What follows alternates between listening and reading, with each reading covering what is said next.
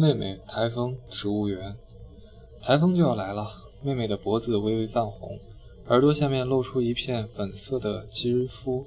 哦，我也将视线移向天空。台风要来了，因为靠近她培训的酒店，所以约了在这里。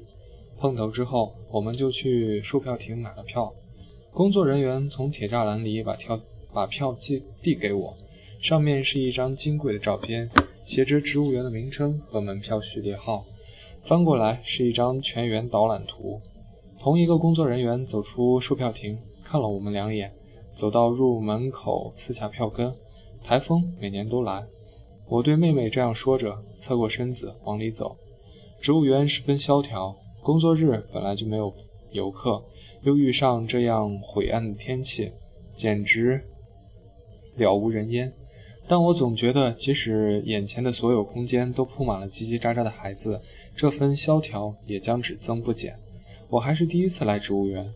妹妹用欢快的语调大声说：“我也是。”我也大声回答。我们我们高亢的声音随即被吸入绿海，只有妹妹的鞋底踩在柏油马路上，发出当当的声音。有多久没见面了？想来想去也算不清楚。我们沿着主路走。了六七分钟，左方出现一条墨绿色的小径，是这条吧？我拿出门票对照导览图，嗯，妹妹点点头，之前就研究好了。先去参观展览温室一，沿着卵石铺就的小径走出一百米，右手出现了一片明亮的水面，水面呈 L 型向远方延伸。尽头就是展览温室一的钢结构屋顶，水边有个木头木码头，旁边系着几只游船，其中一只的船头晒着两双运动鞋。码头边插着“请勿戏水”的警示牌，红漆已经斑驳了。一旁管理室也没有工作人员。我跑了几步，咚，跳入船舱瞬间，船底发出巨大的声响。我眼前一黑，糟糕！船底一定被踩脱了，要掉进水里了。但低下头一看，却好端端的站在那儿。我有些不好意思的去看妹妹，妹妹明显被吓着了。你呀你呀，别又掉到水里去了。哦哦，好像是有这么一件事儿。小学五年级还是六年级？如果是我五年级的话，妹妹只有几岁？那是一个暖融融的初春下午，亲戚们相约游玩。那时母亲那边的五。五姐弟还很容易凑在一起，沿着游客路线例行逛了一圈，拍过纪念照之后，大人们带着大表姐去茶室，我们四个小小孩就由一个近似保姆的姨娘带着去坐船。小木船晃晃悠悠地飘到水中央，园子里的水池都不宽阔，只有小孩会觉得有趣。妹妹那是第一次坐船，兴奋又紧张地抱着膝盖，竟然连肩膀都僵硬了，实在。刚才在你们看这块石头像什么的打抢答环节中，他表现得十分出色。然而那只是我故意让他。这块石头像什么这种游戏，即使是小学生玩过一次，也能记住全部的答案。但大人们却乐此不疲地一再提问，近似戏弄，像超兽，像汉堡，像火箭炮，像大姑父的头。我故意这样回答，逗得大家哄堂而笑。只有妹妹一本正经地回答了。螃蟹、狮子、雨伞、元宝、菩萨、知了，哇，真是个聪明的小孩，以后肯定不得了。除了我家亲戚，周围的游客也齐声称赞。获得表扬的妹妹脸上红扑扑的，由于这样的妹妹，我感到十分羞愧。一米开外的水面上飘着一只红色气球，喂，想要气球吗？妹妹眼睛一亮，没有等她回答，我就向气球伸出手去，以自由泳的姿势扑入水中。扑通！不得了了，有小孩掉进水里了！大人们都惊叫起来。等我自己游过大半个池子，大叫着“妈妈，妈妈”，从茶楼前面爬上岸去的时候，几乎半个园子的人都围了过来。谢天谢地，谢天谢地！妈妈把浑身滴水的我一下子抱在怀里，狠狠地打了两下屁股，我就配合地哭了起来。爸爸对周围的人大声说：“幸万幸万幸，还好他们小学有游泳课，学了两年，淹不死了。”哪个小学这么先进，还有游泳课？看客们一片惊叹。是实小，是事实小。哦，这么说确实是小学六年级。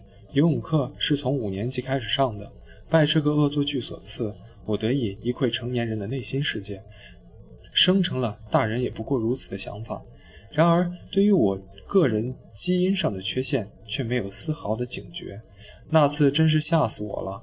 我从游船里回上岸，妹妹走过来把我牛仔裤侧面的灰尘拍掉。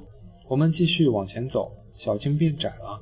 妹妹贴着我走在身边，走出小径，前方是宽阔平整的水泥桥面，桥的那层那端是十层高楼的钢结构温室一，巍峨壮观。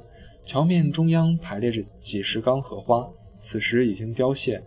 两个工人正在将它们搬离，残荷有如有着宛如灼烧过的边叶边叶片边缘，卷成了皱巴巴的咖啡色，上面浅黄色的脉络十分清晰。中心和叶柄连接的地方还有些绿色，莲蓬则彻底的枯萎了。我伸出手去，又立即缩回，转过脸，走吧，我说，去温室一。踏入温室就被空气的湿度镇住了，再踏进一步，激烈的热带植物就占领了眼球。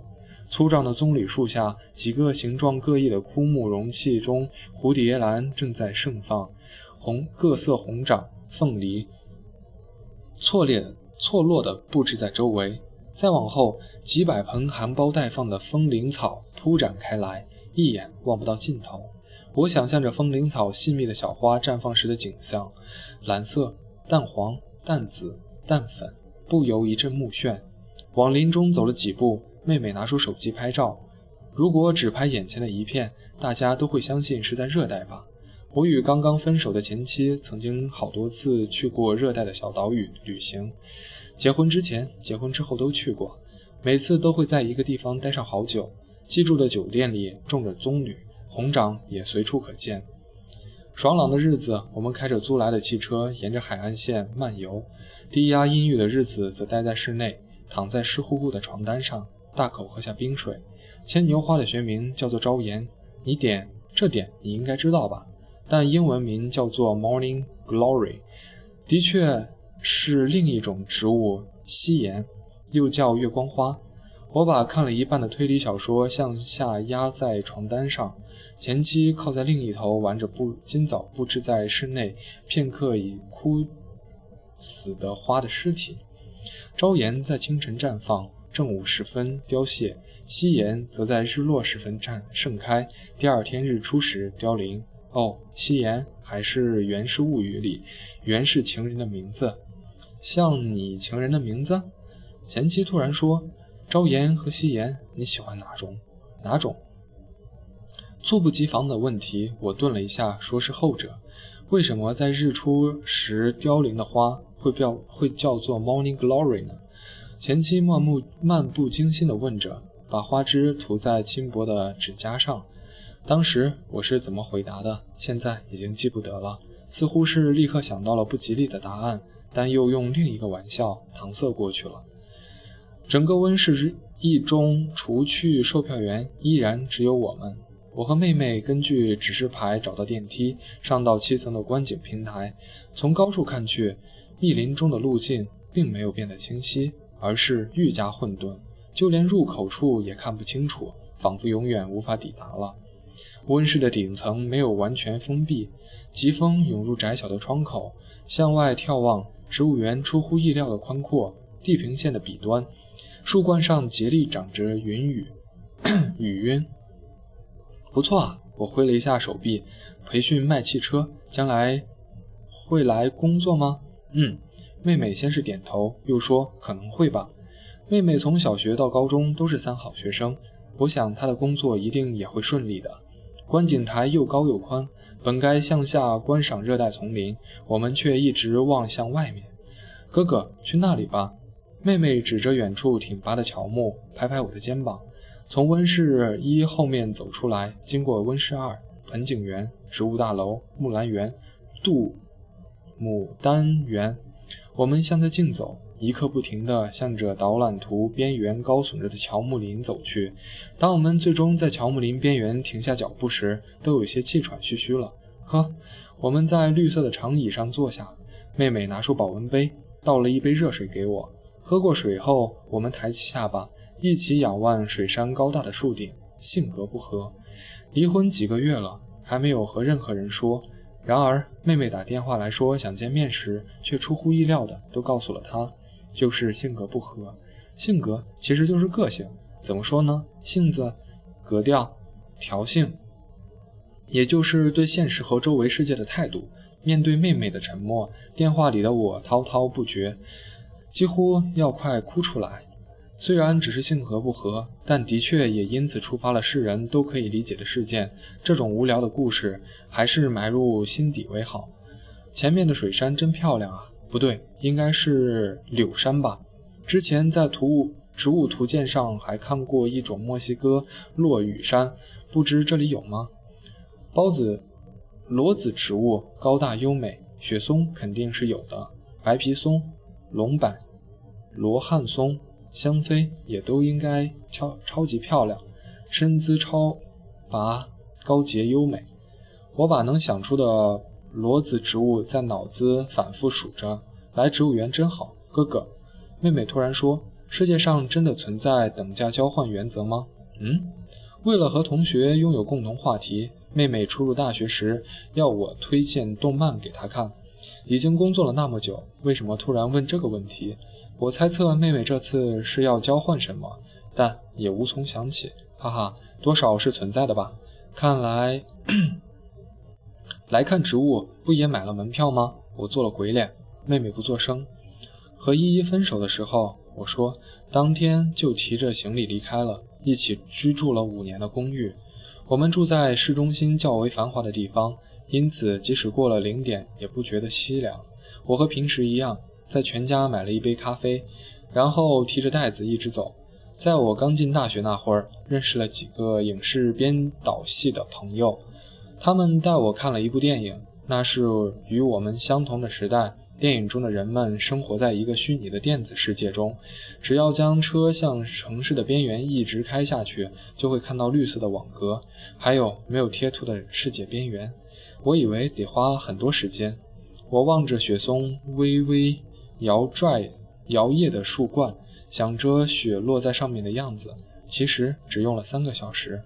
新公司的总部去过了吗？我问妹妹。妹妹点点头。从那里到这里只有四十分钟公交车的路程，只是过了一座高架路。全家肯定没有，其他任意二十四小时的便利店也没有。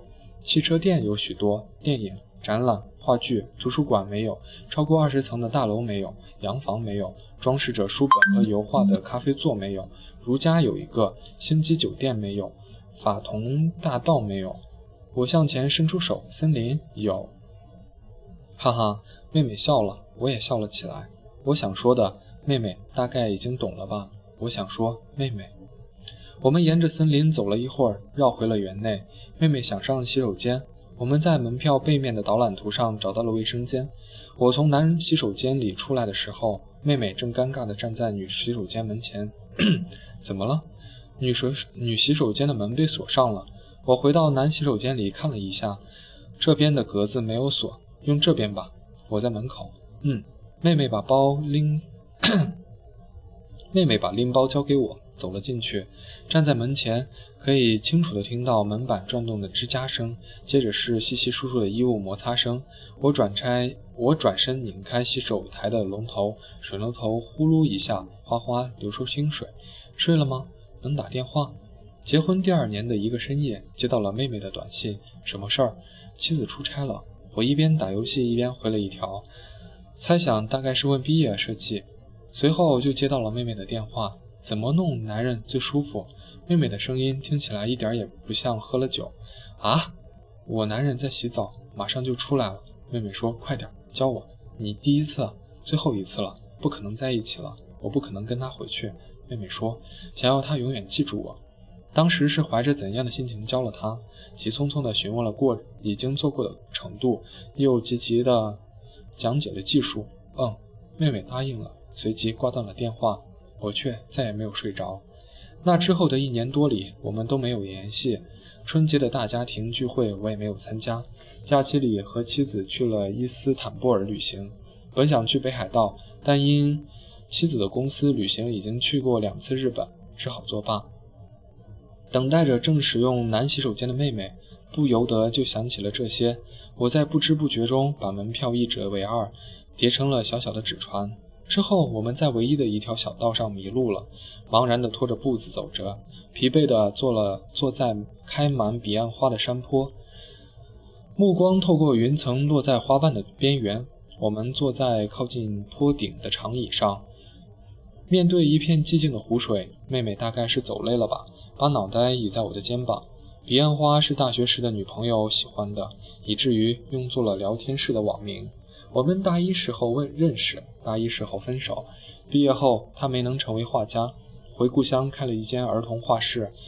此时已经是两个孩子的妈妈了。妹妹凝望着开满彼岸花的山坡的神情，让我想起了妈妈的样子。妹妹大概也有过近似于孩子的什么吧。哥哥，还记得爷爷去世时的事吗？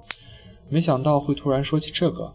古希腊人认为人去世之后会变成植物，贝尔蒂斯变成雏雏菊，亚辛托斯变成了风信子，达达芙妮变成了月桂树，阿多尼斯变成了侧金盏花。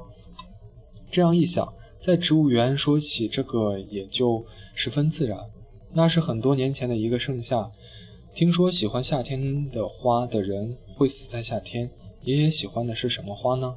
花圈背后的绿地里便开着紫色的绣球，不是很久以前，但一点儿都记不清了。妹妹的脑袋一直搁在我肩膀上，没有挪动。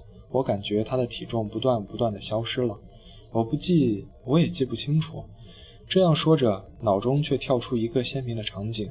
那一天，我匆匆地从学校赶回来参加葬礼。许久不见的妹妹已经是高中生了。在灵堂门前，妹妹第一个走出巷口迎接我。她那红肿的眼圈，穿着黑色丧服的少女的倩影，实在是美艳到了极点。现在的我住在一栋三十层楼顶公寓，素不相识的三个人各自住着一个房间。我那间最小最安静。坐在写字台前，可以看见远处密植着大厦的地平线。如果躺在床头，整个窗框里就只剩下天空。午夜时分，都市微弱的鼾声从远处飘来，人间仿佛遥不可及。秋虫的鸣噪却一直升上了三十三层，着实不可思议。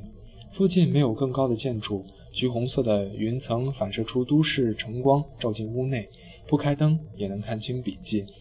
云层应该也有反正反之分吧？那么，云的正面是由都市照亮的这面，还是月光照亮的那面呢？我想将这天空、云层以及一部分的一切与谁分享？然而，身边已经没有任何人。妹妹像是珍珠鸟似的在我肩头睡着了。旅途的尽头，下起了雨。细密的雨丝没完没了地洒落在湖面，福岛的彼岸花径，远落远空铁塔，岸边的小厅和妹妹的拎包都乖乖的淋着雨。